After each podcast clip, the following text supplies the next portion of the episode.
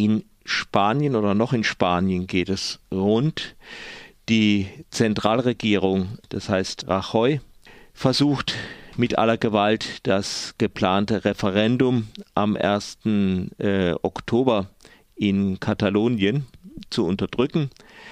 Gestern mit einer größeren Polizeiaktion. Es wurden wohl 14 höhere Mitglieder der Verwaltung festgenommen, es wurden äh, Durchsuchungen angestellt. Es wird wohl versucht, das Referendum entweder zu verhindern oder es so schwer zu machen, dass dann nachher sagt, ja, also es kann kaum noch jemand äh, da teilgenommen haben, das gilt eh nicht. Wie waren jetzt die Reaktionen in Catalunya, in Katalonien?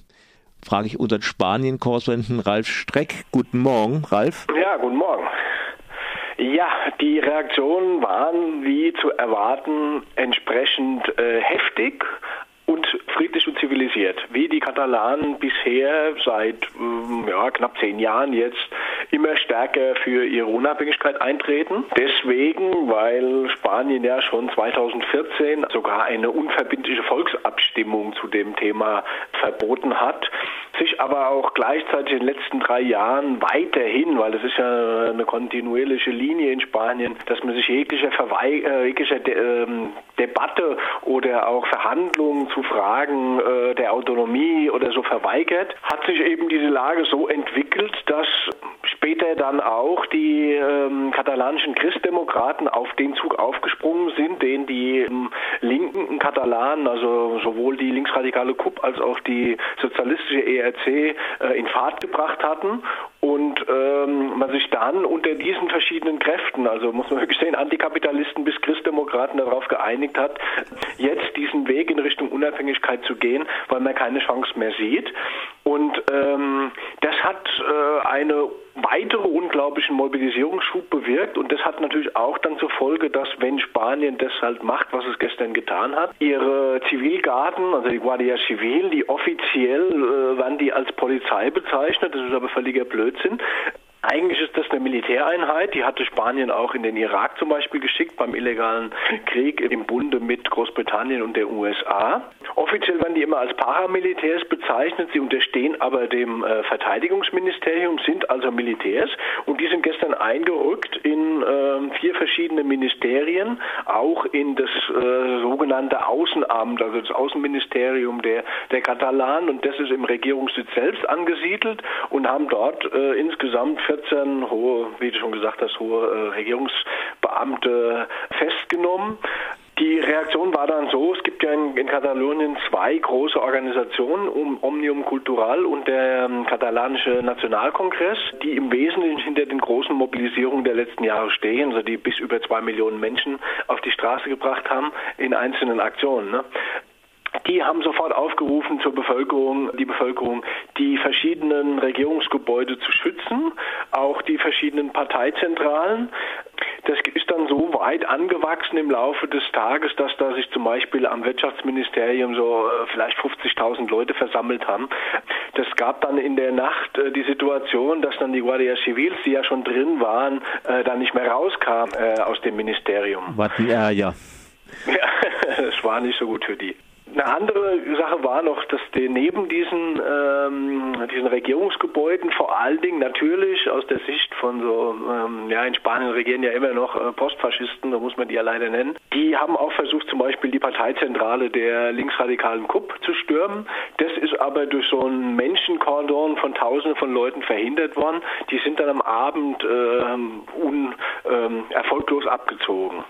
Nun ist ja die Sache für äh, Rajoy relativ einfach, wenn man sich so die Parteienlandschaft ansieht. In Katalonien ist eine Volkspartito Popular ähm, so etwa knapp 13 Prozent. Ne, 8 Prozent haben wir noch. 8 Prozent nur noch. Und äh, jeden, also jedenfalls unerheblich. Und äh, die katalonische Unabhängigkeit ist natürlich in den anderen Regionen nicht so populär, wo eben diese Partei stark ist, als vielleicht Ausnahme Baskenland und Navarra, könnte ich mir denken. Es festigt einfach auch seine Regierung, so wenn er hier den Napoleon macht.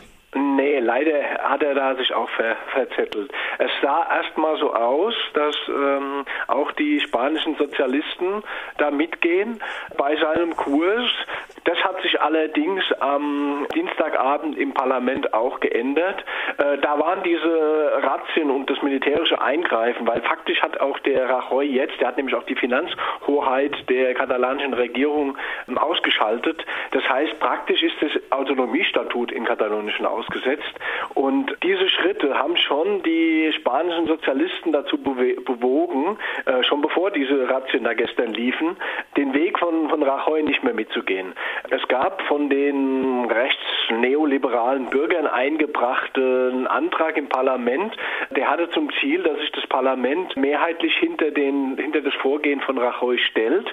Diese rechtsliberalen, neoliberalen Ciudadanos hatten das eingebracht, weil die ständig, also die, äh, bei denen kann man fast schon noch sagen, also es gibt auch Leute, die das im, im Parlament gesagt haben, ihr seid noch äh, päpstlicher als der Papst, also ihr seid eigentlich noch schlimmer als diese äh, postfaschistische Volkspartei die wollten damit halt erreichen, dass die äh, Regierung einen Freifahrtschein kriegt für das Vorgehen in Katalonien. Und dann gab es verschiedene Verhandlungen, vor allen Dingen zwischen den äh, Sozialisten und, ähm, und diesen Regierungen, weil die Sozialisten ja noch eng da dran sind und bisher diesen Kurs mitgelaufen sind. Die haben dann versucht einzubringen in den Antrag eben auch eine Passage, einen Lösungsweg aufzuzeigen, nämlich Verhandlungen. Und da sich diese Ciudadanos, also diese Bürger und diese ähm, äh, postfaschistische Volkspartei geweigert haben.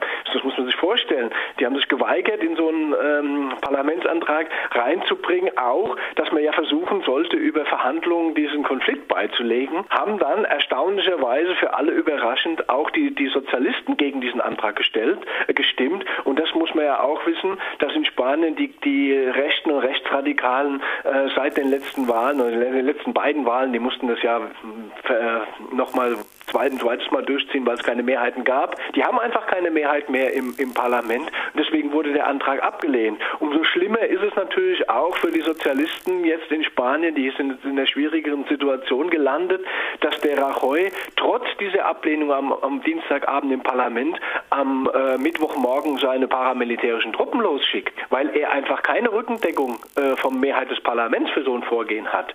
Und das bringt jetzt äh, wieder äh, Leute dazu. Also in Katalonien ist ja klar, der Regierungschef hat gesagt, also irgendwie alle roten Linien sind überschritten, die die Spanien, das bisherige Spanien noch von einem autoritären Regime getrennt haben.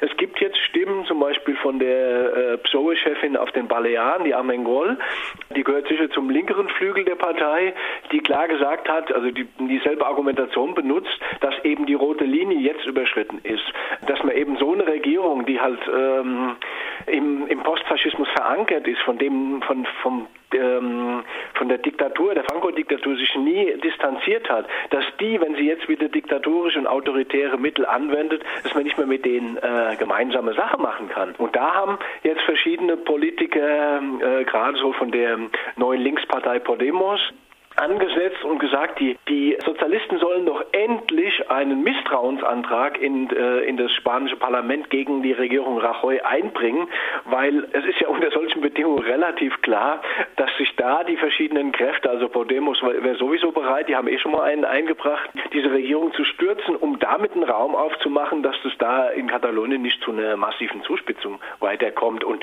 dass die Postfaschisten dazu bereit sind, ist ja völlig klar.